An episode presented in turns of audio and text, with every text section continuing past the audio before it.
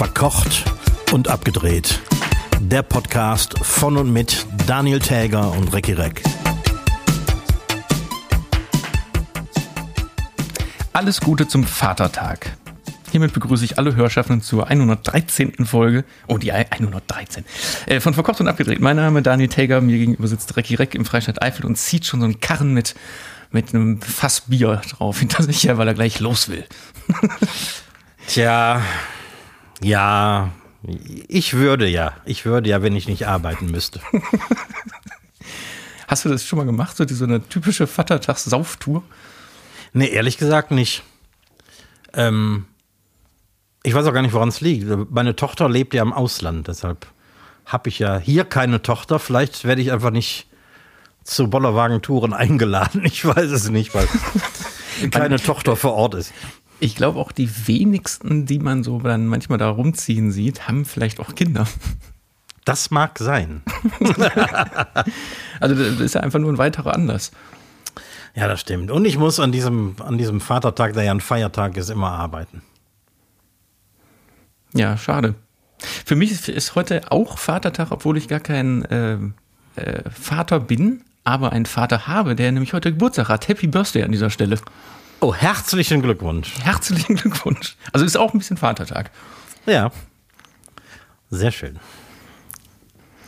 Ja, weißt du, wann du nämlich auch gearbeitet hast? Äh, ja.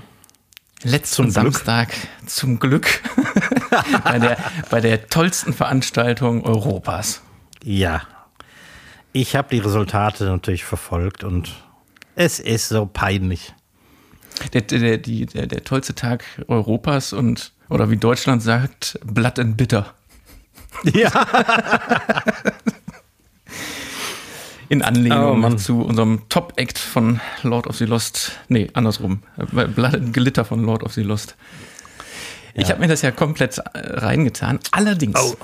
und jetzt ein wirklicher Tipp, ich, für wenn die das nochmal machen, äh, ich habe mir die ORF-Version angeguckt, also den ORF-Stream, weil da haben ja unsere Podcast-Kollegen Schulz und Böhmermann kommentiert.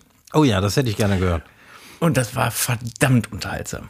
Wirklich, weil im Gegensatz zu Peter Urban, der das natürlich sehr seriös. konservativ und sehr seriös mhm. macht, haben die einfach auch während der Songs gequatscht, wenn die sich gelangweilt haben oder wenn die sich über, keine Ahnung, die Klamotten lustig gemacht haben. Oder, oder also das war wirklich zwischendurch, dachte ich, gut, dass ich die Version gucke. Ja, garantiert unterhaltsam. Und äh, auch so ein, so ein, schönes, schöner Fakt, dass äh, das ORF den in die Sprecherkabine, ich denke, den gleichen Stuhl für beide reingestellt haben, den du da stehen hast bei dir. Die hatten einfach zwei knarzende Stühle da stehen. So, das kann man doch nicht bringen bei so einer, bei so einer äh, Weltproduktion, entschuldige mal. Ja, und ORF ist ja jetzt auch nicht irgendein so Spartensender. Ne? Naja, die, also ORF hatte schon im Hauptprogramm einen seriösen Kommentator. Also. Die beiden haben das gemacht, quasi für so einen Sub-Radiosender vom ORF, äh, Radio 4 oder so, mhm. die aber trotzdem auch mit Bild übertragen haben.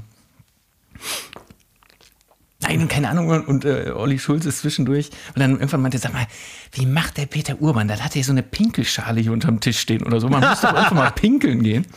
Und dann ist er einfach pinkeln gegangen während irgendeinem Song. naja, aber letzter Platz, aber gute Nachricht daran ist mehr Punkte als in den letzten Jahren. Äh, ja. Ist gute 18 Trost? Punkte. Hm. ich, oh boah, ich weiß ja nicht. Aber wo ich wirklich, also ich gehe damit, dass die nicht gewonnen haben, unser, unser deutscher Beitrag. Letzter Platz war es aber definitiv auch nicht muss man sagen. Aber was ich wirklich komplett nicht verstehe, ist der erste Platz. Den Song habe ich noch gar nicht gehört. Das ist die, die, diese Schwedin, Lorraine, die vor ja. boah, zehn Jahren oder so schon mal den ESC gewonnen hat. Hm. Und da gab es Beiträge aus Israel, aus Belgien, die waren einfach äh, wirklich besser. Viel besser. Ja. Also das war. Das war komisch. Und ein Fakt, der mir aufgefallen ist: Lorraine hat jetzt zum zweiten Mal gewonnen für Schweden. Johnny Logan, der Ire, der hat ja auch schon zweimal gewonnen. Also die beiden sind ja die einzigen, die ja. jemals zweimal gewonnen haben. Fängt mit LO an, beide. Lorraine oh, oh. und äh, Logan. So, jetzt kommt's aber. Lord of the Lost fangen sogar zweimal mit LO an. Lord Lost. Ich und wittere ist, eine Verschwörung. Eine Verschwörung, was ist letzter Platz? Das stimmt doch was nicht. Schweden hat übrigens von allen Nationen, die da jemals mitgemacht haben, am meisten gewonnen. Direkt gefolgt von Irland. Ja, hätte ich, haben die bestimmt erzählt. Das kann man sich ja alles immer nicht merken. Mhm. Habe ich gelesen heute. Äh, also, oder gestern im Nachgang nochmal. Ähm, angefangen mit 1974 äh, mit ABBA immerhin. Da gab es äh, tatsächlich noch Qualitätsmusik beim Eurovision Song Contest. Na, wie hieß der früher? Grand Prix d'Eurovision. De la Chanson. De la Chanson. Aber ja, wo du sagst Qualitätsmusik, wenn man mal alle, ich weiß nicht, wie viel waren es, 26 Beiträge nimmt, man kann das ja nur relativ in sich bewerten, Platz 1 bis 26. Ja. Aber wenn man alle 26 Songs nimmt, waren alle Dreck. Mhm, die waren einfach, also von, die Gesamtqualität war einfach echt schlecht. Unfassbar. Wie war denn, oder wie waren denn England und Irland? Boah, England war ja auch auf den letzten Plätzen irgendwo. Hm. Da erinnere ich mich noch nicht mal mehr an, an, den, an den, Song. naja, aber unser, unsere Lord of the Lost Jungs, äh, die, die, sind ja, ich glaube, denen ist das ziemlich egal, weil die sind ja auch so relativ erfolgreich und welcher ESC-Teilnehmer kann von sich behaupten, mit Iron Maiden auf Tour zu gehen? Ja, wohl die, die wenigsten ne, also die sind mit denen ja immer unterwegs als, als Vorband. Seit Jahren schon und ich glaube, die kommen schon rum. Ja. Also ich glaube auch, dass äh, Lena selbst nach ihrem Gewinn damals nicht mit Iron Maiden auf Tour war. Was aber, was aber ein bisschen lustig wäre. ja, also Punkt um, du hast nicht viel verpasst. Ähm, ja, das freut mich zu hören. Obwohl, es, ich finde es, also ich habe die ganze Berichterstattung danach natürlich verfolgt irgendwie und ähm, ich finde das schon, also ich habe gerade noch gelesen, ich habe mir so ein paar Sachen aufgeschrieben, irgendwie, ähm, die Deutschland zahlt für die, also Deutschland ist ja einer der größten oder der einer von den vier größten Beitragszahlern für den ESC. Deswegen müssen wir ja auch nicht ins Halbfinale, sondern sind immer fürs große Finale direkt gesetzt. Immer gesetzt, weil uns, genau. Weil wir uns da reinkaufen. Richtig. Die Startgebühr äh, ist eine halbe Million Euro. Und das ist ohne Produktionskosten, ohne Sprecherkabinen, Unterbringung und alles, was sonst noch so anfällt. Mhm. Also man kann von ungefähr einer Million Euro ausgehen, die, äh, die ähm, Deutschland, sprich also der ausrichtende Sender, ist glaube ich ARD, ne? Ähm, NDR, glaube ich. Oder ja, NDR organisiert das für den ARD. Der ARD ist mhm. da irgendwie ähm, äh, äh, also von, den, von der Kostenbeteiligung her mit dabei. Ähm, und jetzt rufen natürlich viele irgendwie inklusive irgendwelche Prominenten, man soll dem ESC den Geldhahn abdrehen, wenn man uns nicht mag. Ist das nicht typisch deutsch, beleidigte Leberwurst zu spielen, weil wir letzter geworden sind? Ja, ich, ich, ich kann das so ein bisschen, in, also nicht die beleidigte Leberwurst, ich kann den Ansätzen verstehen, warum wir bei so einem, bei so einem, wie nennt man das? Äh, ist kein Festival, bei so einer Veranstaltung immer oder jedes Jahr so viel Geld auch wirklich da reinstecken und du wirst mit der Million nicht hinkommen. Also das sind die, die Grundkosten, die wahrscheinlich an die EBU gehen, aber die ganze Produktion, die dahinter steht, also allein diese Vorberichterstattung, Barbara Schöneberger da in, die war, war ja, ja, die gibt's auch noch, ja. da gegenüber von der Halle, das ist, das kostet alles richtig Kohle. Deswegen wird das viel mehr sein und da st stellt sich schon die Frage, warum machen wir das, also warum stecken wir da so viel Geld rein und fördern den, die EBU, also die, den, den europaweiten Produzenten da so sehr. Also nicht zuletzt natürlich, weil die, ähm, die, die äh, Einschaltquote verdammt hoch ist für ein, für ein ARD, also für ein NDR. Ja, aber was, was bringt das? Wenn du auf der anderen Seite so viel, so viel Geld da reinsteckst. Klar, das ist eine äh, Tradition und ne, Ja, ich, ich, ich kann es dir nicht sagen. Ich gucke es ja selber gern. Vielleicht sollten die einfach mal einen guten Teilnehmer dahin schicken. Und da habe ich ja die Theorie, dass es die Ansätze bestimmt gibt, aber die ganzen Guten in Deutschland sagen, den Quatsch mache ich nicht mit. Ich stelle mich doch nicht da auf eine äh, Weltbühne und mache mich zum Affen. Und werde dann auch noch äh, Vorletzter oder Letzter. Ja, kann ich äh, natürlich nachvollziehen, aber ähm, es gibt auch genügend noch nicht so bekannte Qualitätsmusiker in Deutschland. Da muss man ja nicht gleich Herbert Grönemeyer anquengeln, damit er dahin fährt. Was er du, ohnehin du hast, nicht tun würde. Du hast mir doch am, am Tag des ESC oder einen Tag vorher hast du mir doch den, diesen den äh, Ersatzsong, den Jan Böhmermann ja. geschrieben hat, genau. geschickt. Also der hat, der hat ja einen ESC-Song geschrieben, für wenn jemand ausfällt. Also das war ja mehr, mehr ein Quatsch mit dem mhm. Titel, wie war das? Äh, Germany Zero, Zero, Zero Points. Points. Und du hattest vollkommen recht. Also der Song, den er, also ich habe das eben bei denen im Podcast gehört, den hat er innerhalb von einer Woche zusammengeklöppelt und sogar das Video gedreht. Aus, aus keine Zeitgründen. Aber der Song, der ist ja richtig gut. Im Verhältnis. Das ist musikalisch gut. Ja, und ich glaube, auch mit, dem, mit dieser, gut, kommt dann natürlich ein bisschen darauf an, wie man die Bühnenshow dann hätte gestaltet, mhm. aber der wäre nicht letzter Platz geworden. Ganz sicher nee. nicht. Und das war Ganz ein kompletter Witz, dieser Song. Ja. Also als Witz gemeint, aber der wäre mhm. hundertprozentig weitergekommen. Absolut. Oder wie, und wie hieß man sollte das nächstes Jahr auch, also, ne, also weil dieser Song ist ja, ist ja eine, eine Selbstverarschung, dass Deutschland immer letzter Platz wird und, mhm. und ich glaube, allein mit der Message, die dahinter steht. Kann der nicht letzter Platz werden? Ja, sagen ganz viele, Bob, wie witzig ist das denn?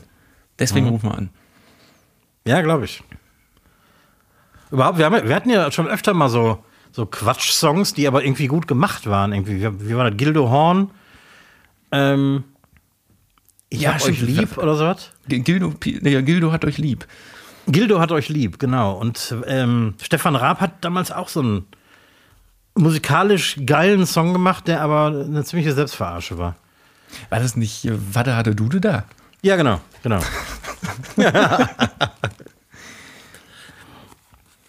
Und beide sind relativ äh, äh, hoch äh, äh, eingestuft worden. Also Gilde Horn damals war auf Platz 7.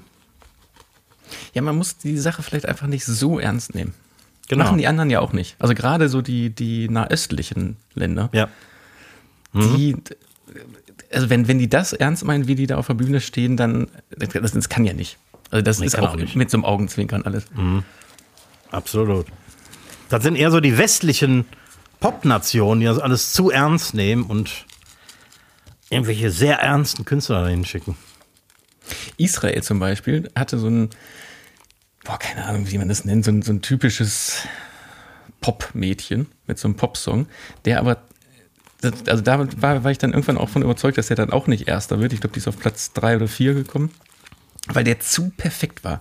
Also mhm. der war musikalisch, soundlich, gesanglich, also äh, selbst die Performance, alles war zu perfekt. Mhm. Und da siehst du, das geht auch schon wieder schlecht. Naja. Musik ja. muss Ecken und Kanten haben. Und etwas Selbstironie kann auch nicht schaden.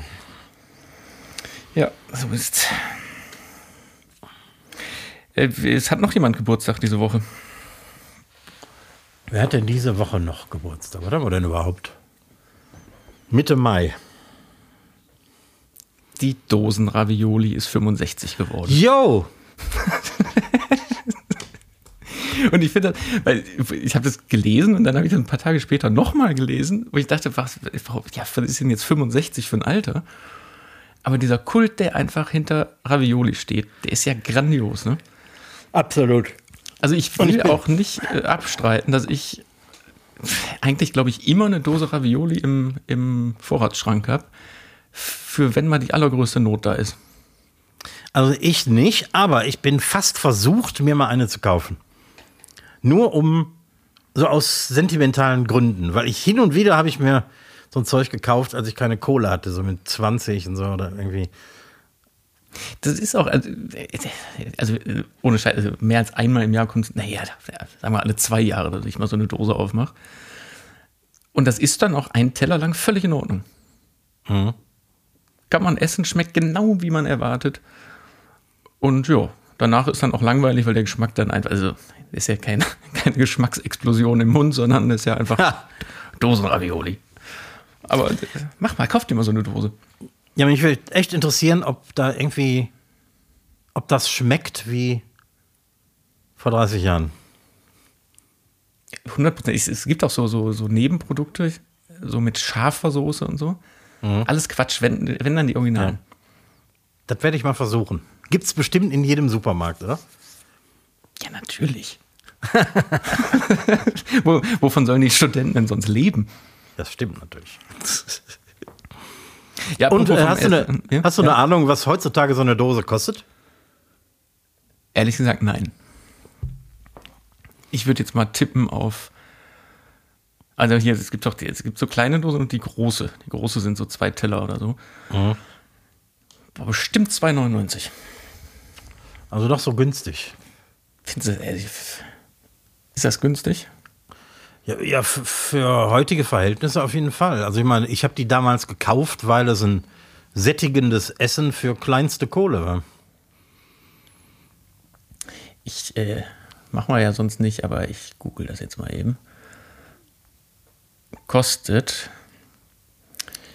äh, kann ich dir nicht sagen. ist geheim. Nee, hier gibt es nur so groß, so Großpackung. Finde ich. Die brauchen wir nicht. Ich will ich, nur eine äh, große ich, Dose haben. Ich, ich, reiche das nach. nee, Moment, jetzt habe ich es gefunden. Hier, guck mal. Hier im Angebot 1,25 Euro. Boah, ist da nix. Alte Scheiße. Aber das ist ja gar nichts. da ist bestimmt bestes Fleisch verarbeitet worden. Selbstverständlich. Die, die sonnengereiftesten Tomaten, deswegen schmeckt das ja auch so gut. Handgedengelte Nudeln. Heidewitzka. So, aber äh, was ich hier zum Thema äh, Überleben durch Essen und günstig. Am Sonntagabend war äh, Riccardo Simonetti. Sagt er dir was? Nee. Das ist so ein tja, kann man es schon Moderator nennen. So ein Typ, der so ein bisschen aussieht wie Conchita Wurst und auch so diesen, diesen Lifestyle vertritt und diese ganze Queer-Szene gerade im TV sehr am, am Laufen hält. Ist aber wirklich ein guter Entertainer. Man sieht den leider im Moment zu oft, weil der wirklich in jeder Sendung rumrennt. Aber ist irgendwie so ein witziges, witziges Kerlchen. Und der war zu Gast bei Grill den Hensler zum Muttertag Spezial war er mit seiner Mutter da. Und als die dann, ich glaube, das Hauptgericht haben die gemacht, dran waren, geht Hensler an seinen Arbeitsplatz und der hat dann ja immer die gleichen Zutaten da stehen wie die Gäste, die kochen. Mhm. Und unter anderem hat er ja ein Bügeleisen da stehen. Und sagte, was, was soll ich denn jetzt hier mit dem Bügeleisen? Und dann sagt Laura von Thor, Moderatorin, naja, Ricardo hat äh, drüben auch ein Bügeleisen mitgebracht, also bekommst du selbstverständlich auch eins. So, jetzt muss man die Vorgeschichte, die Ricardo vorher auch erzählt hat, muss man vielleicht jetzt dazu sagen. Als der damals in seine Wohnung eingezogen ist, hat er sich die Küche ausbauen lassen, weil er keine Verwendung darin sah. Sondern er hat die Küche dann als Kleiderschrank benutzt. Dummerweise kam dann die Pandemie dazu oder dazwischen und dann hatte der auf einmal eventuell doch Verwendung für eine Küche gehabt oder hätte, hätte die gehabt. Und dann ist er kreativ geworden und hat angefangen, sein Essen zu bügeln. Ah. und tatsächlich hat er in der Sendung eine Hühnerbrust so in Backpapier so ein bisschen eingeschlagen und einfach auf die Arbeitsfläche und Bügeleisen draufgestellt. und jetzt heutzutage hat er erzählt, hat er einfach zwei Bügeleisen. Einmal äh, für seine Klamotten und einmal für Essen machen. Der, der, der, der bügelt sein Essen. Jetzt frage ich mich, wie man so eine Dose Ravioli heiß bügelt. Ja, andersrum. Also seine Mutter hat erzählt, das hat er sich da nicht getraut, dass er auch Spiegeleier damals da drauf gemacht hat, aber ohne Backpapier ah. dazwischen zu legen. Nö, ich kann mir vorstellen, wenn du es andersrum hinstellst und die Dose drauf, dann musst du nur sehr lange warten. Ja, wahrscheinlich. Hin und wieder mal den Dampfknopf betätigen, damit es schneller geht. Ja, so viel dazu. Das ist ein Wahnsinn. Ja, und äh, zum Thema äh, kochen und äh, unter Umständen etwas Geld sparen, hätte ich natürlich einen Tipp der Woche. Okay. Ich habe einen Tipp der Woche, der, der ist genau das Gegenteil zum Geldsparen, aber egal. Dann spar du erstmal ein bisschen. Das ist ja sonst meine Aufgabe, irgendwelche neuen Küchenutensilien aufzuschwatzen. Ne, ich wollte mal eine Lanze brechen fürs Einmachen und Einwecken. Aha. Denn äh, das ist ja doch geschmacklich viel, viel besser als alles, was man so eingemacht kaufen kann. Und da sollte man echt mal ausprobieren. Man muss ja nicht gleich professionell anfangen mit so einem großen Einmachkessel und so. Man kann ja auch sogenannte Quick Pickles machen. Also ähm, ohne jetzt die Gläser zu sterilisieren und so, kannst du tatsächlich, äh, keine Ahnung, Gurken, Gemüse, Früchte und so weiter, kannst du einfach mit in so einer Essig, Salz, Zuckerlake ähm, einwecken, ein paar Tage stehen lassen im Kühlschrank und dann in den nächsten zwei, drei Wochen äh, aufessen aus dem Kühlschrank. Aber funktioniert Wecke, Einwecken nicht mit, mit Hitze, die dann kälter wird und quasi den Deckel ins Gummi reinzieht und das dadurch verschließt? Richtig, das ist also ein richtiges Einwecken, was dann auch quasi jahrelang haltbar ist. Mhm. Das geschieht über Hitze und wenn das Ganze dann äh, äh, sterilisiert ist und aus dem Wasserbad geholt wird dann, äh, und abkühlt, dadurch schließt sich quasi dieses, dieses Gummi ganz eng mit dem Deckel. Mhm. Ähm, aber so Quick Pickles oder Kühlschrank Pickles kannst du äh, wesentlich einfacher machen, ohne, ohne zu sterilisieren. Und die sind dann so drei, vier Wochen im Kühlschrank haltbar. Und wofür benutzt man die dann? Also der, der Fantasie sind da keine Grenzen gesetzt. Du kannst, äh, keine Ahnung, Kürbiswürfel, Gurken, Zucchini, alles Mögliche kannst du einwecken, also so quasi süß-sauer. Mhm. Ähm, mit Gewürzen deiner Wahl, mit Chilis, mit Knoblauch, alle möglichen. Und hast immer eine Beilage zum Käse oder irgendwas. Ich wollte gerade sagen, das schmeckt dann alles ein bisschen nach saurer Gurke, ne? Ist alles sauer eingelegt. Es ist süß-sauer eingelegt, genau. Ähm, wenn du es dann doch mit Sterilisieren versuchen willst, kannst du aber auch ganze Gerichte sterilisieren, also ein Gulasch oder Soßen oder so, kannst du komplett ähm, einsterilisieren und zwei Jahre in den Keller stellen. Das bedeutet aber auf Hitze bringen und dann ins Glas oder genau. auf den Kopf stellen, ne? Genau. Kannst du im Backofen machen, wenn du kein professionelles Gerät hast. Okay. Und was hast du jetzt eingeweckt, weil du das jetzt so als, weil du dafür eine Lanze brichst? Ähm, zuletzt habe ich, weil ich so viele ähm, Hähnchenkadaver hatte, also nachdem ich die äh, Brüste und, und Keulen abverkauft habe, habe ich die Kadaver genommen, habe eimerweise Hühnerfond draus gekocht. Und den kann ich so schnell nicht aufbrauchen. Also habe ich den in großen Weggläsern, äh, äh, in große Weggläser abgefüllt, sterilisiert und die stehen jetzt bei mir im Regal. Und jedes Mal, wenn ich irgendwie mal so einen Liter Hühnerform brauche, mache ich einfach plopp und äh, ich habe genug von dem Zeug da, ohne dass ich jetzt erstmal anfangen muss, ein Huhn auszukochen. Ja, oder einzufrieren und dann ist, dieses ganze, ist die ganze Kühltruhe voll Hühnerfond. Das ist selbst bei meiner Kühltruhe ein Problem. Also die ist immer irgendwie gerammelt voll mit Knochen und all so einem Zeug. Deswegen, wenn ich dann mal einen Fond koche, dann immer sehr viel und dann wird der eingeweckt. Nicht schlecht. Aber ich habe auch schon so Sachen gemacht, wie wenn der Bauer mir eine Kiste ähm, Frühlingszwiebeln mitgibt, die zu groß geworden sind, dann Wurzel weg und Grünzeug weg und dann werden die auch ähm, kurz angekocht, also blanchiert in diesem Sud und dann eben abgefüllt in Wegglas, sterilisiert und ins Regal gestellt. Da habe ich jetzt noch vom, von der Vorflutzeit habe ich noch zwei, drei Gläser, die sind immer noch super. Man merkt es, dass die noch gut sind, wenn die auffloppen, ne? Genau, wenn, wenn du den Deckel so nicht ab, abnehmen kannst, sondern richtig Vakuum da drin ist. Mhm. Ja, ich bewahre immer diese Weggläser auf und weiß dann immer nie, was ich damit machen soll. Weil man immer denkt, man kann die ja nochmal benutzen. Aber kann man ja nicht, weil man kann die ja nicht verschließen. Diese Weggläser, also eben jetzt im Normalzustand. Im Normalzustand nicht, klar. Aber äh, diese Schnellpickels, diese Kühlschrank äh, eingeweckten Sachen, die kannst du auch in einem alten Gurkenglas machen. Würde ich nochmal richtig heiß auswaschen und dann abfüllen mit, mit dem Sud und dem Gemüse, Deckel drauf. Der wird dann auch relativ dicht durch das Abkühlen. Und dann kannst du das erstmal eine Woche oder zwei in den Kühlschrank stellen, dann zieht das richtig durch und dann hast du das, was du dir da eingelegt hast, äh, parat. Das ist eine gute Idee, kann, kann man ja auch mit Möhren, zum, mit Möhren zum Beispiel machen, ne? Genau, genau.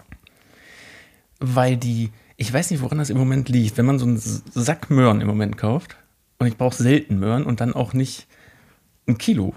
Aber man, mhm. unter einem Kilo bekommt man ja oft nicht, wenn es keine einzelnen gibt. Und drei Tage später sehen die Möhren aus wie, wie, ein, wie so ein verschrumpelter Rinderpiedel. Ja klar, das sind ja im Moment alles Lagermöhren. Die liegen ja seit dem letzten Sommer in irgendwelchen kühlen Lagern. Unfassbar. Ja, aber wie schaffen die das so zu timen, dass wenn man die mit nach Hause nimmt, dann wirklich drei Tage später äh, verschrumpelt sind? Ja, ich weiß auch nicht, die, diese, diese Kühllager, ich weiß nicht, ob die auch unter Stickstoff gelagert werden oder so, aber wenn die im Supermarkt ankommen, fängt der Prozess an. Und dann, wenn die nicht schnell abverkauft werden, dann hast du bei dir zu Hause diese sehr gummiartigen, ja, genau. schwarz werdenden Möhren. ja, komm, dann geben wir jetzt mal ein bisschen Geld aus, weil mein Tipp der Woche ja. ist, äh, zögere keine Ausgaben hinaus. Oh. Wenn es nicht unbedingt, also in meinem Beispiel geht es jetzt auch um ein Küchenutensil, nämlich, äh, du erinnerst dich, letzten Sommer ist bei uns, ist bei uns äh, bei einem Dreh hier, vor kurzem abgedreht am Herddreh, meine Mikrowelle kaputt gegangen. Stimmt. Und dann habe ich gesagt, weil die, äh, ich habe jetzt mal nachgerechnet, die war dann jetzt auch einfach schon 13 Jahre alt, aber war damals von Aldi oder Lidl und dann dachte ich, komm, dann warte ich doch einfach, bis bei Aldi oder Lidl jetzt mal wieder eine Mikrowelle ist. Und gefühlt gibt es in diesen Discountern doch alle zwei Wochen eine Mikrowelle. Seit Außer wenn du eine so brauchst. Seit letzten Sommer gab es da keine Mikrowelle. und ich habe es nicht eingesehen, in den Mediamarkt zu gehen und da jetzt mehr Geld auszugeben. Am Samstag war es soweit, ich bin in den Mediamarkt gefahren und ich glaube, lass mich mal maximal, maximal 20 Euro mehr ausgegeben haben. Aber ich habe jetzt einfach wieder eine Mikrowelle, die ich einfach acht Monate nicht hatte und dann doch immer mal schmerzlich vermisst habe. Hm. Wo ich dachte, warum hast du das nicht einfach schon früher getan? Dieses blöde Rauszögern. Nee. Ja, ja, ist schon was dran. Ich habe in meiner Restaurantküche auch keine Mikrowelle. Und jedes Mal, wenn ich für mich privat irgendwie mal ein Essen warm machen will, muss ich meinen Kombiofen anschmeißen, der wahrscheinlich viereinhalbtausend Watt verbrät, erstmal bis der heiß ist. Genau für so kleine Sachen. Oder mhm. mal eben ein Stück Butter äh, zerlassen. Genau, das ne? müssen wir auf dem Herd machen. Also erstmal den ganzen Abzug an und äh, Gasflamme an und so, bis du wie einen Esslöffel Butter geschmolzen hast. Ja, oder du machst, keine Ahnung, Kartoffelpüree, willst schnell die Milch warm machen, musst du wieder einen neuen Topf machen, um die Milch ja. kurz warm zu ziehen. Und genau für diese ganz kleinen Sachen braucht, braucht man nicht oft, aber ist sehr praktisch.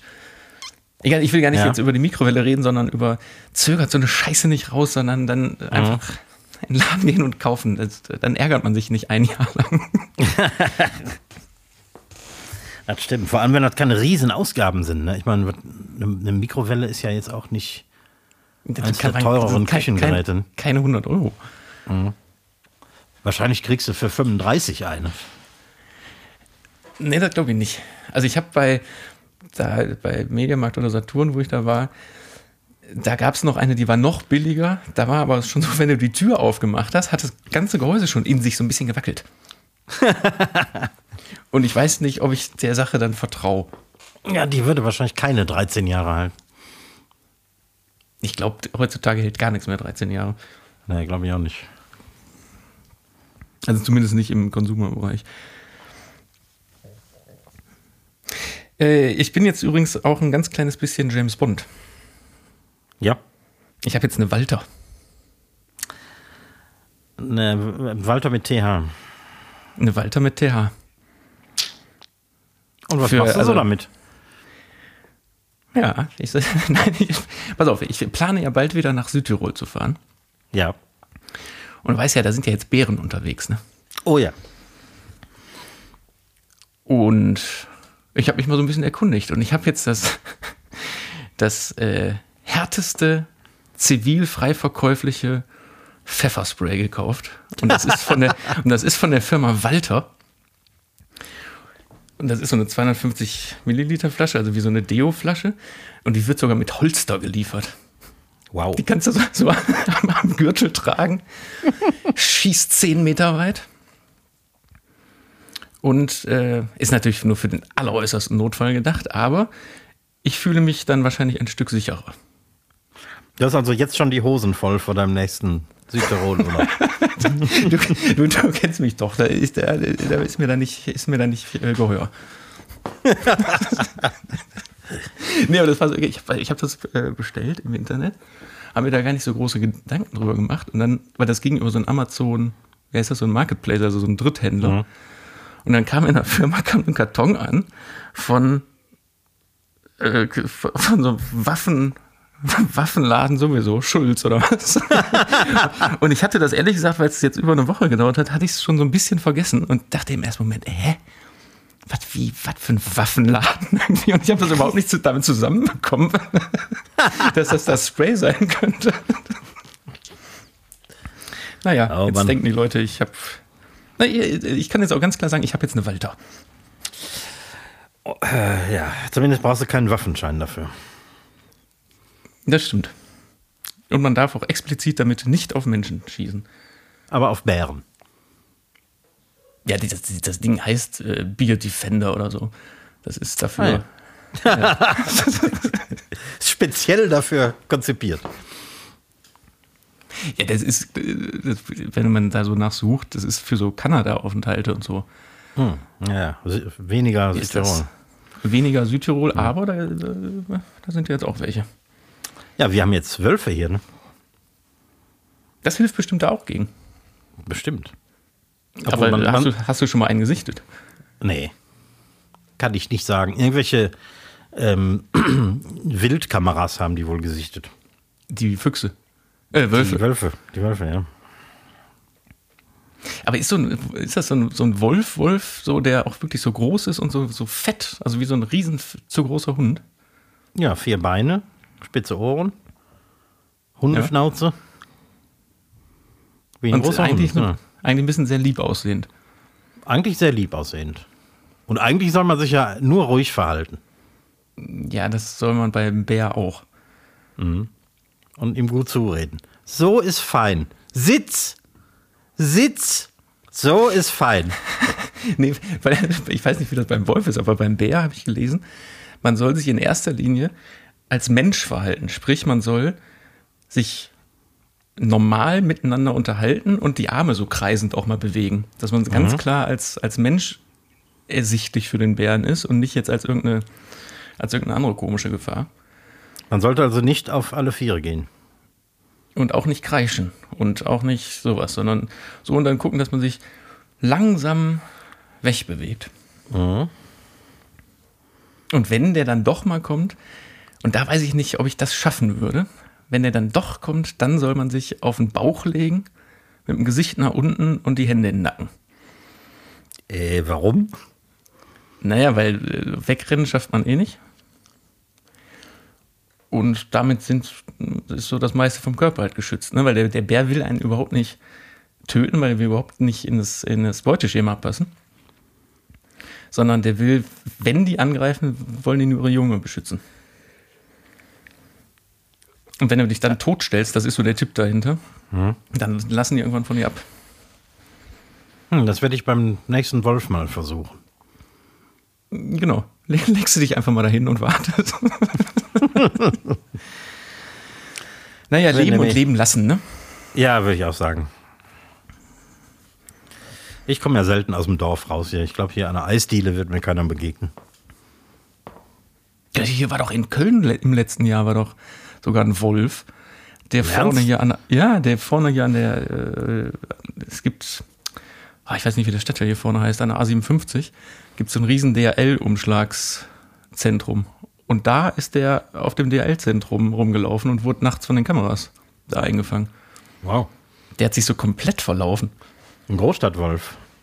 Naja, komm, jetzt waren wir zu was Schönem. Hast du, hast du ein bisschen Musik mitgebracht? Aber selbstverständlich. Ähm, Irgendwann wird es ja mal Zeit für die Lieblingsband. Ne? Und die ist so Lieblingsband und auch schon so lange, dass ich die eigentlich kaum noch höre, aber trotzdem, wenn ich mal was höre, jede Note auswendig kenne. Und sogar jeden Kratzer auf der Platte. Du meinst die Beatles? Äh, natürlich die Beatles, genau. Ähm, und ähm, ich habe einen Song mitgebracht, der ist nicht jedem bekannt. Der ist auch von einem etwas experimentelleren Album, nämlich dem Weißen Album von 1968. Äh, John Lennon in seiner kreativsten Phase. Weit weg von den teilweise sehr einfachen Pop-Songs der frühen Jahre. Ähm, Happiness is a Warm Gun. Mhm. Sagt dir wahrscheinlich Sag nichts. Ne? Wahrscheinlich, wenn ich ihn höre. Also das weiße Album ist, ist mir schon bekannt, aber jetzt okay. mit, mit Songnamen bin ich eh nicht so. Hm. Ich, weil, weil ich ja nicht auf die Texte höre, weiß ich auch erst recht nicht, wie der, der Song dann heißt. Nee, es ist eine gute Song, das ist äh, leicht experimentell, also verschiedene äh, Songteile, die wenig miteinander zu tun haben, irgendwie ineinander verstrickt und so. Mhm. Schon sehr clever. Also auch das ganze weiße Album ist ja relativ experimentell und komplex und so. Und deswegen ist das auch mein Lieblingsalbum. Von wann ist es? 68. Okay. Hast du von diesem neuen Beatles-Song gehört? Ja. Langsam macht mir künstliche Intelligenz Angst für die, die das vielleicht nicht mitbekommen haben, da ist äh, vor, vorletzte Woche oder wann ist ein vermeintlich neuer Song der Beatles rausgekommen, nämlich, äh, wie ist der noch? Äh, God Only Knows, der ursprünglich genau? von, den, von den Beach Boys ist. Und die Beatles haben den quasi gecovert. Oder beziehungsweise eine KI, die sich als die Beatles ausgegeben hat. Und, mhm. äh, schon echt gut, ne? Es ist wirklich gut. Also, wenn man nicht wüsste, dass es diesen Song gar nicht gibt, mhm. würde man es glauben. Ja, also, ne, also so gut kenne ich die Beatles wirklich nicht. Und ich habe da versucht. Also, teilweise finde ich im, im Gesang ist er so ein bisschen holzig. Ja, das stimmt. Aber eindeutig die Stimme von Paul McCartney, ne? Ja, und eindeutig, ich, ich wusste ja vorher schon, dass es eine KI ist. Und ich, du hättest mir den Song vorspielen können und auch sagen, hör genau hin, was da ist. Und ich hätte nicht rausgefunden, dass das kein, mhm. kein, Song, kein Song ist. Also, das Einzige, was auffällt, ist, dass die Stimme zwar original Paul McCartney ist, aber der ganze Backing-Track, also die, die Band, klingt schon sehr nach Beach Boys und nicht nach Beatles. Ja, guck mal, selbst das habe ich so nicht da raushören können. Das ist schon Boah, also man muss jetzt eigentlich auf alles. Eigentlich muss man jetzt alles hinterfragen, was man sieht, ja. hört oder vorgesetzt bekommt. Absolut. Schon heftig. Ich bin mir nicht mal sicher, ob du es bist, der mir heute gegenüber sitzt. Oder ob es nicht ein intelligenter KI-Algorithmus ist. Oder ob es nicht ein, ein intelligenter Mensch ist. das hast du gesagt. So, Count to Ten von Tina Diko. Sagt mir gar nichts. Habe ich mitgebracht. Ist eine äh, dänische Folk-Pop-Singer-Songwriterin. Wie ich finde, eine Stimme zum, zum Dahinschmelzen. Mhm und macht unfassbar gute Songs. Und ich habe jetzt mal einen ausgewählt, den ich äh, sehr gut finde, Count to Ten. Aber äh, gibt es echt viele, viele gute Songs. Ist noch, die, die gibt es auch schon lange. Ich habe immer, immer, mal, bestimmt die letzten zehn Jahre, ploppt die immer mal bei mir wieder so auf. Hm. Tina Dico.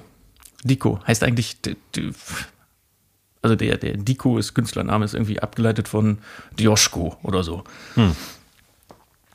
Ein typisch dänischer Name, Joschko. Genau. ja, packe ich mal mit auf die Liste. Viel mehr kann ich dazu gar nicht sagen, weil die, die tourt so ein bisschen in, in Skandinavien, Deutschland, Norddeutschland vor allen Dingen manchmal rum, aber wie, also wie gesagt, man, wenn man die nicht kennt, dann kennt man die kennt nicht. Kennt man sie nicht. Hm. Nee. nee, hören wir uns alle an. Jut, jut, jut. Ich habe dir ähm, na komm, wen oder was? Machen wir zuerst. Ach, ja, oder was gibt es wirklich mitgebracht? Komm. Ich also, äh, in, diesem, in dieser Folge von Wen oder was gibt es wirklich, geht es um äh, absurde Produkte, die es bei Amazon zu kaufen gibt. da gibt es nichts, was es nicht gibt.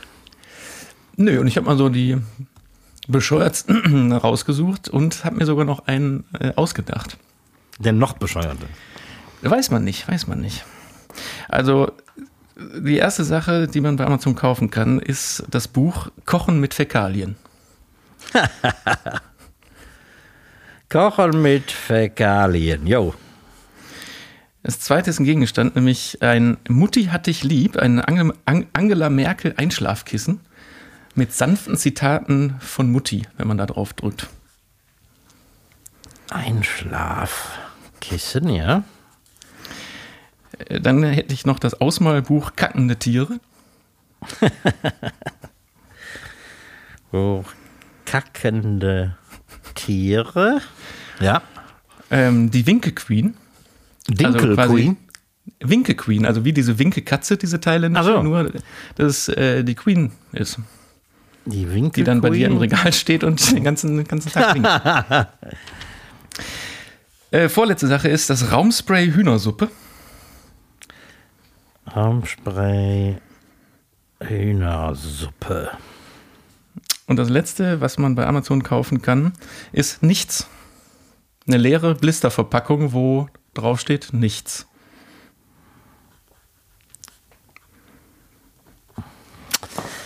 Tja.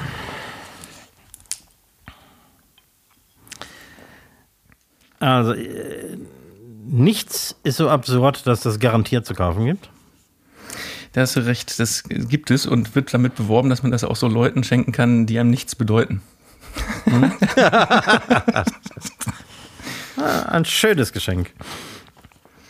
Ähm, die Winke Queen gibt es garantiert. Genau wie den Wackeldackel. Ich sag jetzt mal nichts mehr. Ähm,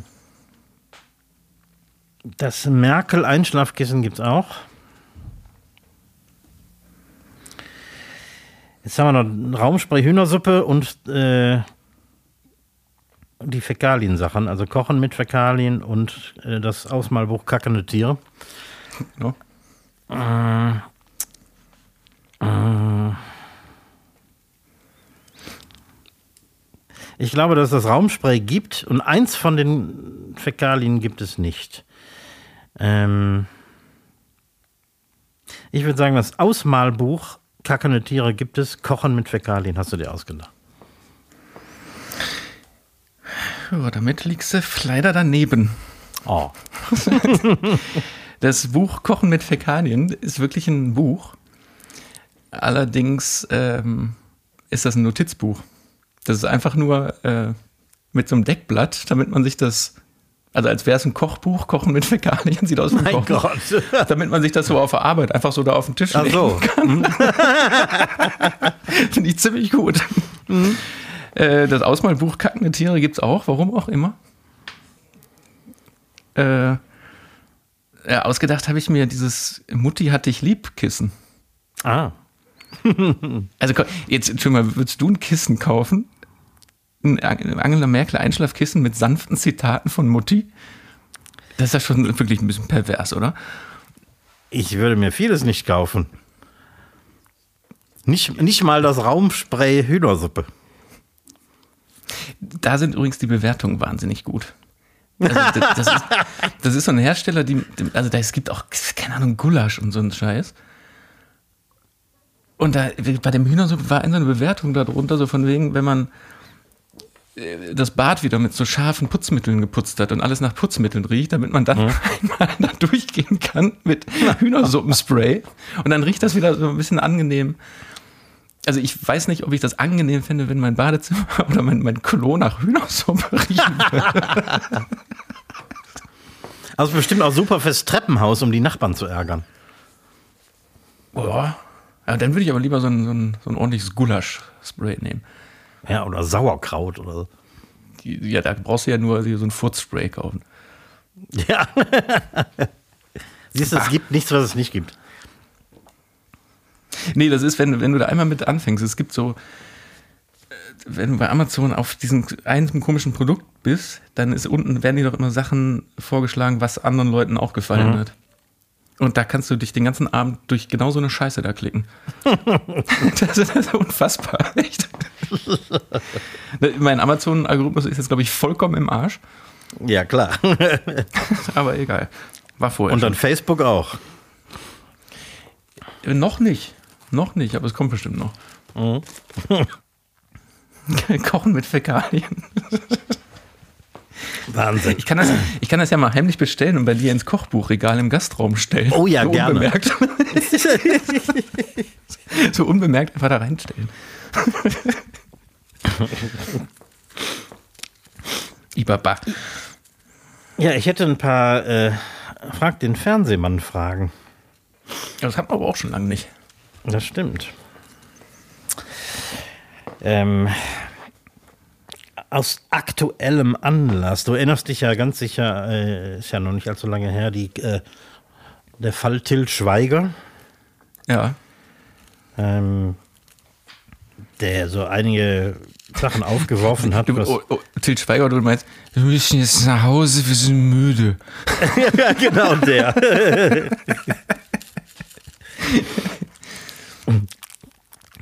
da ging es ja um äh, Ausbeutung, Missbrauch und Belästigung und Beleidigung beim Dreh.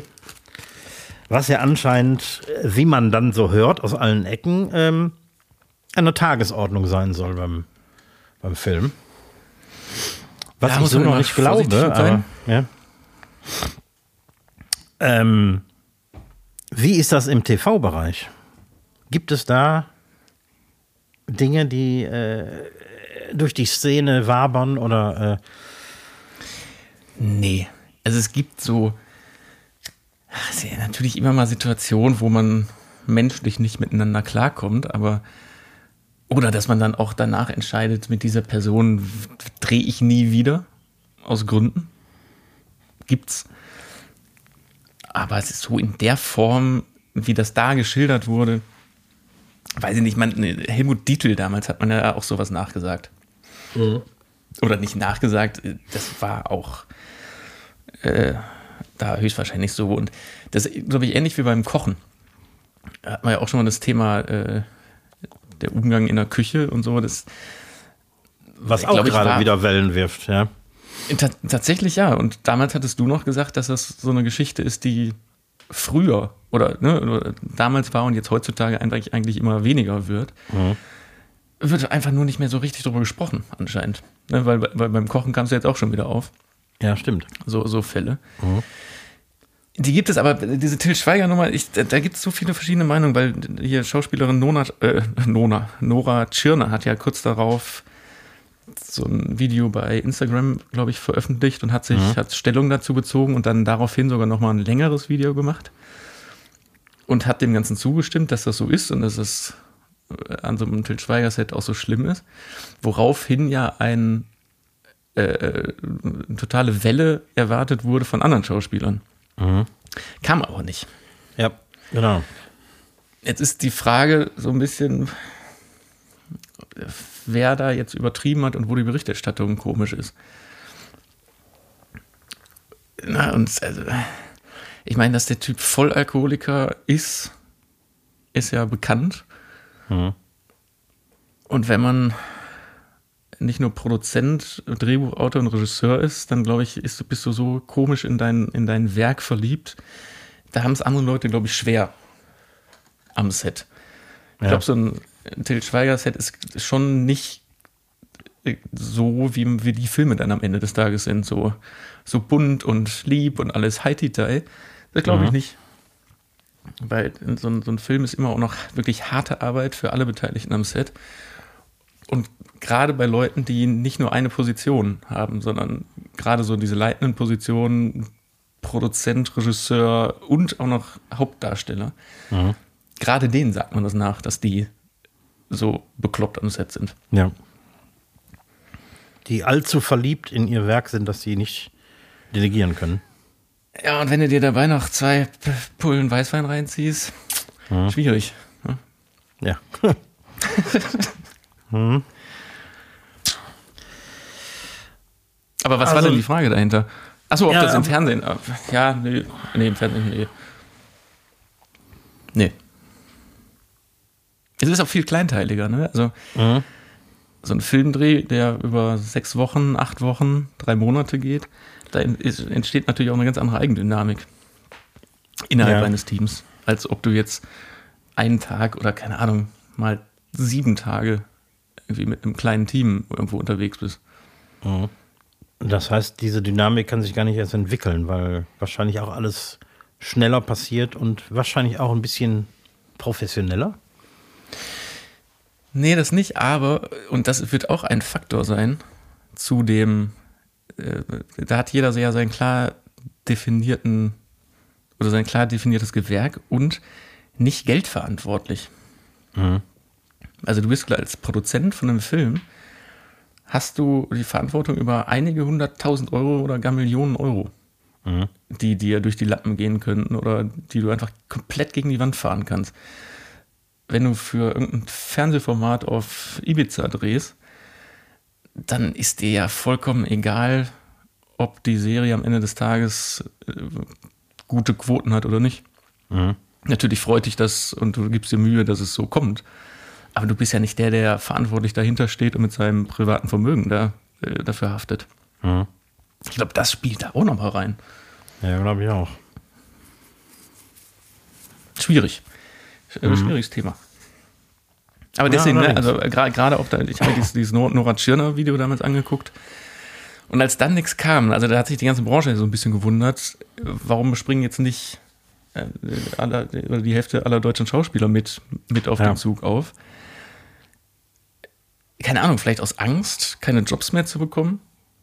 Oder weil es nicht ne? der Wahrheit entspricht. Äh. Also erinnere dich damals, als ja, unter anderem Jan-Josef Liefers sich gegen Corona, gegen die Corona-Auflagen eingesetzt ja. hat, wie viel da auf einmal am Start waren und sich laut gemacht haben. Mhm. Und jetzt in, im Fall Schweiger kommt keiner, ist auch merkwürdig. Es ist merkwürdig, ja. Genau wie bei diesem Sternekoch Jürgens irgendwie. Da melden sich jetzt so ein paar, aber die große Welle wird da auch nicht losgetreten. Was, ich ich habe das nur so am Rande mitbekommen. Was, was war denn da? Da ist durch Recherchen rausgekommen, dass der einer von diesen Sterneköchen alter Schule sind. Ich, ich glaube, der hat drei Sterne. Also der ist einer von wenigen in Deutschland, die so weit oben kochen. Und der zieht eine ganze Spur von Missbrauch und Belästigung und so weiter hinter sich her. Also, und da haben sich äh, aufgrund von äh, ähm, Medienrecherchen äh, haben sich einige anonym zu Wort gemeldet und auch einige wenige mit Namen.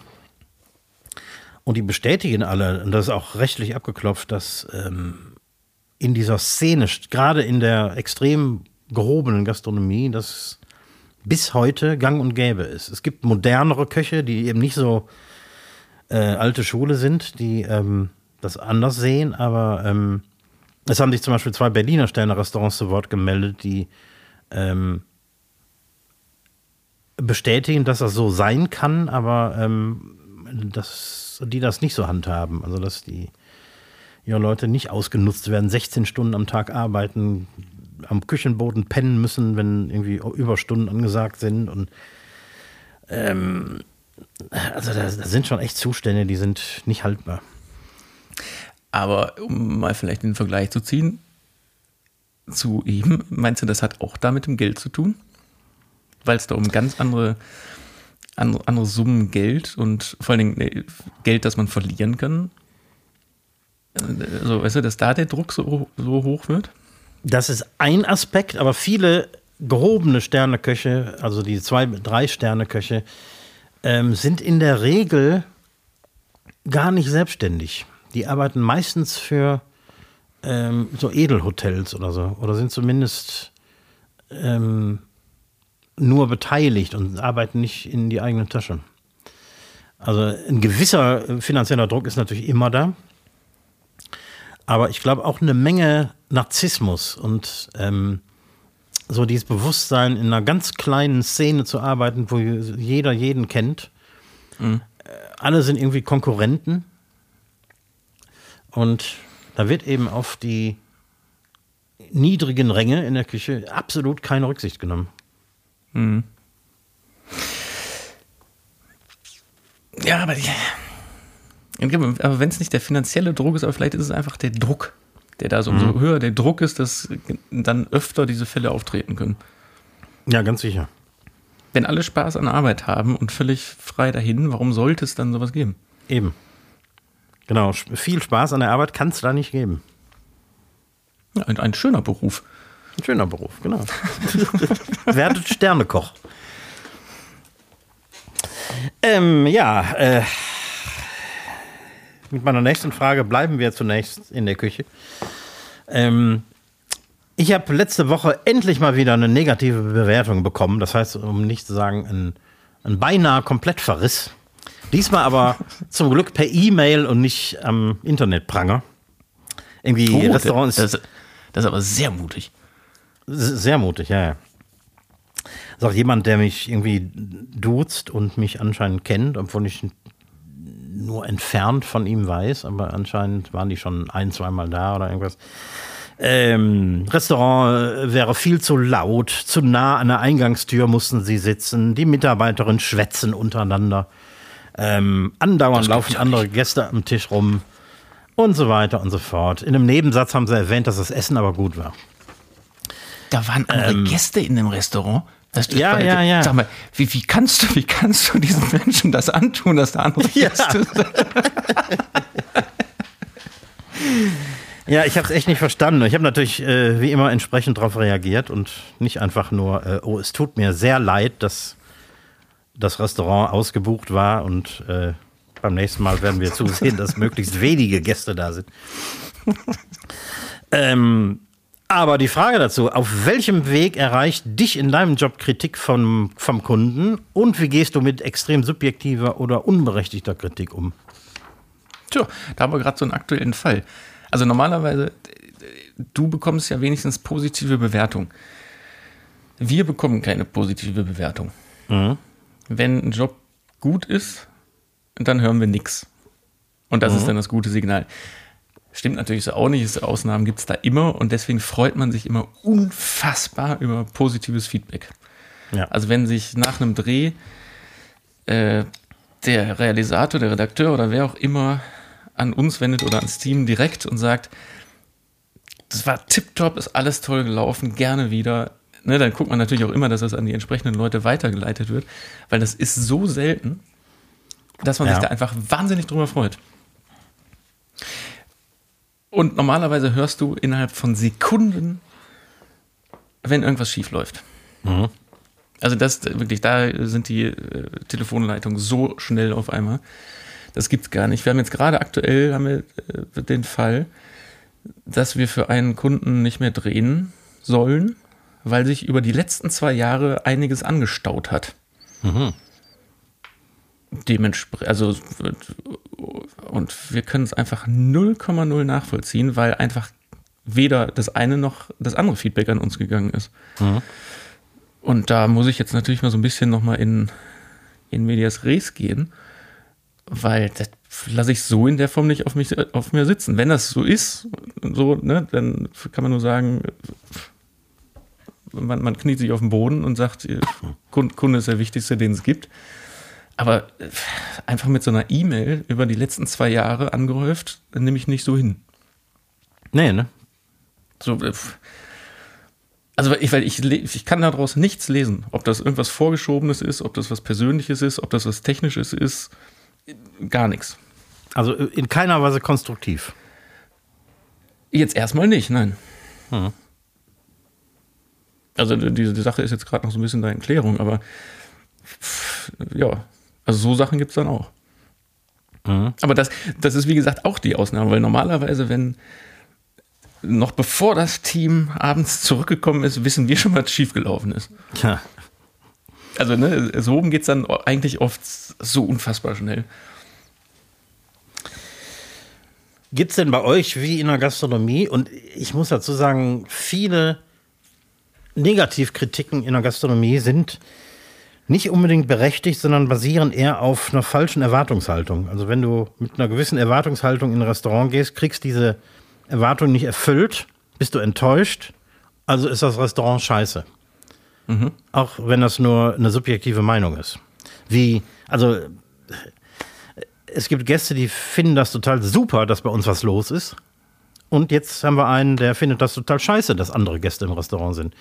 Das ist natürlich eine Schlacht, die du nicht gewinnen kannst. Und das kann man ja auch nicht auf sich sitzen lassen. Irgendwie, da muss man schon auf Augenhöhe drauf reagieren.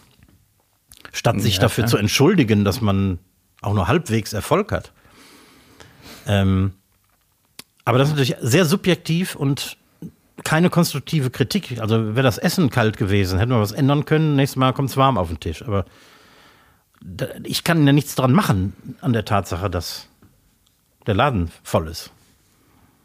Ja, aber vielleicht war, ist ja genau der Punkt, vielleicht war da, da die Erwartungshaltung ja so, komm, wir machen uns einen heimlich gemütlichen Abend, so dass wir uns schön nett unterhalten können in der, genau. in der Stimmlage. Ging aber mhm. nicht, weil da einfach 50 Leute saßen. Ja, ist mir auch schon passiert. Dass ich eigentlich mit irgendjemandem mich getroffen habe, um zu quatschen oder sogar mit mehreren vielleicht über irgendwas Geschäftliches sprechen, dann sitzt auf einer im Laden, wo du dich anschreien musst. Mhm. Ja, bin ich doch selber schuld, wenn ich mir den Laden aussuche, oder? Ne, also, ja. Mhm. ja so, sowas kann ich nicht verstehen. Trotzdem fair, fair, dass das direkt per oder persönlich per E-Mail passiert ist und nicht, nicht über ja, das ins stimmt. Internet gestellt. Ja. Ist schon wahr. Nun, zu guter Letzt noch ganz schnell. Erzähl doch noch mal einen Schwank aus deinem Berufsleben. Oh. Da hast du doch sicher noch was auf Lager. jetzt haben wir schon so spät. Ja. Na, jetzt. Ja, komm, eine lustige Geschichte fällt mir ein. Ähm, auch zum Thema Waffen. Jetzt, wo ich, wo ich ja auch äh, Waffenbesitzer bin. Äh, in der Wüste New Mexicos spielt diese Geschichte. nee, wir waren damals, habe ich glaube ich schon mal erzählt, mit Nina Hagen auf diesem UFO-Festival. Mhm. Und wir hatten so einen, so einen Local Stringer vor Ort. Also das sind Leute, die man sich als deutsche Produktion oder äh, gerne im Ausland bucht, die einfach sich vor Ort gut auskennen, im besten Fall auch aus der Filmszene sind oder irgendwas und so ein bisschen so äh, wissen, wo gibt's was, einberaten können. Also da hat man immer so einen, so einen, so einen, so einen Local Guide. Nächstes Mal in dem Fall war das ein, so ein Gripper, also sprich, der normalerweise so Kamerabühne und sowas macht beim Film. Hat er bei fetten Hollywood-Produktionen damals mitgearbeitet. So ein, so ein typischer Ami, so mit so einem fetten Bart, so ein bisschen älter als ich. Und mit dem sind wir irgendwann mal nachts oder abends nach Drehschluss, wollten mal ein Kollege und ich noch irgendwie was trinken gehen und dann sind wir mit ihm durch die Wüste gefahren. Zu irgendeinem, so, so wie heißt das, so diese, diese Kneipen, die so am Straßenrand sind in der Wüste. Wie heißen die? So diese. Äh. Saloons? Ja, so, sowas. So, wirklich, also war, war wirklich so, so ein bisschen in der Art. Ja, und dann tuckern wir da nachts äh, oder abends war ja schon dunkel, irgendwie mit, wie, wie schnell darf man da auf Land, über Land fahren? 80 km/h oder so? Ja. Mhm. So unfassbar nah haben wir uns so ein bisschen drüber lustig gemacht, dass die da einfach in der Wüste, wo es einfach 100 Kilometer geradeaus geht, sind nur 80 fahren dürfen. Und er meinte, er hat überhaupt nicht verstanden. Er meinte, wie schnell fahrt ihr denn so? Und ich so, ja, manchmal, wenn man vom Dreh kommt und muss schnell gehen, dann fahren wir schon mit 180 über der Autobahn. und er war so völlig Augen aufgerissen und war, ne, hat er überhaupt nicht verstanden, wie man überhaupt so schnell fahren darf und kann. Also. So, dann waren wir in dieser komischen, in diesem komischen, in diesem Saloon, in diesem äh, Drive. Ich, ich komme gleich auf den Namen. So, dann sind wir ein bisschen zu spät nachts zurückgefahren und der Typ hat natürlich auch getrunken. Und irgendwann hält er mitten in der Wüste an, zieht so eine ab, äh, abgeschnittene Schrotflinte unterm Sitz hervor und meinte so, komm, wir gehen jetzt schießen. Und wir so, äh, nee, lass mal, lass mal zurück ins Hotel fahren. So, ja, komm, lass mal ein bisschen in, in der Wüste rumballern. Stellt er sich dahin, hat so ein bisschen, hat so ein bisschen da auf so, keine Ahnung, was da rumlag, so rumgeballert. Und wollte, dass wir dann jetzt auch schießen, ne? wo wir gesagt haben, ey, nee, so, ich habe noch nie eine Waffe in meinem Leben angepackt, mache ich auch nicht. So ein, ein Kollege auch. Und naja, worauf ich jetzt hinaus will, wir hatten quasi genau die gleiche Situation wie vorher mit dem Schnellfahren. Mhm. Der konnte einfach überhaupt nicht verstehen, dass wir noch nie in unserem Leben geschossen haben. und hat, hat am nächsten Tag irgendwie so im, im Hotelfrühstück ist er nochmal auf uns zugekommen und ob wir ihn verarscht hätten irgendwie. Dass wir noch nie in unserem Leben geschossen hätten, weil das wäre doch, also macht man doch. Also wir haben, wir haben auch keine abgesägte Schrotflinte unterm Fahrersitz liegen. Echt strange. Du, dann fahr, fahr, du mal mit 80 äh, durch die Wüste zum Schießen. Viel Spaß. so, komm. Wir ja, mal, komm. Ein bisschen, mal, mal ein bisschen Schluss machen hier. Ja, allerdings. Was gibt's denn am Montag bei Verkocht und Abgedreht am Herd? Ja, da gibt es doch unsere innovative Linsen-Bolognese. Diese vegane Bolognese, wenn man so will. Genau, genau. Und die gar nicht so vegan schmeckt. Also die schmeckt tatsächlich etwas fleischig durch die Linsen irgendwie. Total lecker. Freue ich mich jetzt schon drauf. Habe ich schon eigentlich wieder vergessen, wie das ging. Ja, ne? Ich, ich hätte langsam Hunger auf sowas. Jo. Jo. Aber ich ziehe jetzt erstmal mit meinem Bollerwagen noch ein bisschen um die Häuser. Verdammt. Ja, ja und ich gehe noch Wüste schießen jetzt. Fahr nicht so schnell. In diesem Sinne, danke fürs Zuhören und äh, wir hören uns nächste Woche, sehen uns am nächsten Montag in der Küche und genau. Ich sage Winke, Winke, Tschüss. Bis nächste Woche. Und Mardertjod, schwenkt rot.